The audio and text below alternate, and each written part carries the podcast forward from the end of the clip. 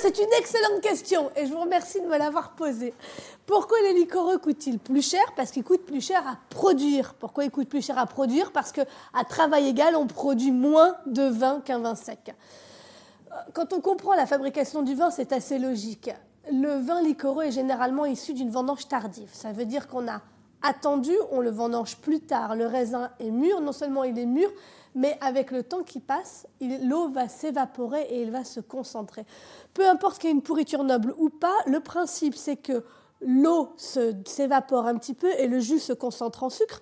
Mais quand vous faites ça, et eh bien forcément, quand vous pressez, il y a moins de jus. Donc il y a moins de rendement. Donc avec une grappe, au lieu d'avoir une certaine quantité de jus, vous en avez deux à trois fois moins.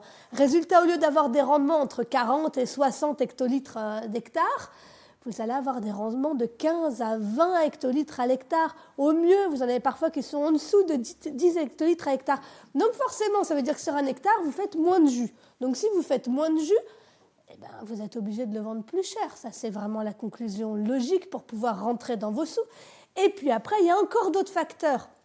C'est beaucoup plus risqué de faire une vendange tardive. Si on la prend au sens noble du terme, comme à Sauternes, ou comme dans la Loire, ou comme en Alsace, ça veut dire qu'il faut attendre effectivement cette pourriture noble. Parfois, il y a des accidents climatiques, il n'y a pas de pourriture noble. Et comme vous avez déjà déclaré, parce que vous êtes obligé de déclarer à l'avance que vous allez faire du liquoreux, ben vous vous retrouvez sans liquoreux à faire, ou très peu. Donc forcément, ça vous coûte un bras parce que c'est du raisin qui ne sert à rien. Il n'a pas été utilisé en sec, et puis voilà qu'il ne sera pas bon pour le liquoreux.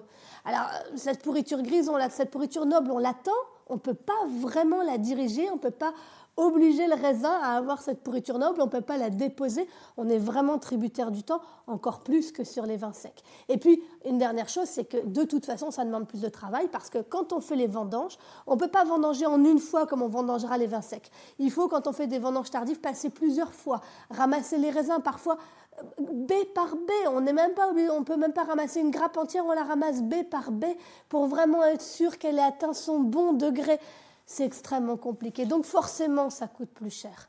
Oui, il faut mettre plus d'argent quand on achète un vin sucré. La bonne nouvelle, c'est qu'on en boit moins généralement. On boit des demi-bouteilles, on boit une petite bouteille pour le dessert. Donc voilà, mettez l'argent, ça vaut le coup.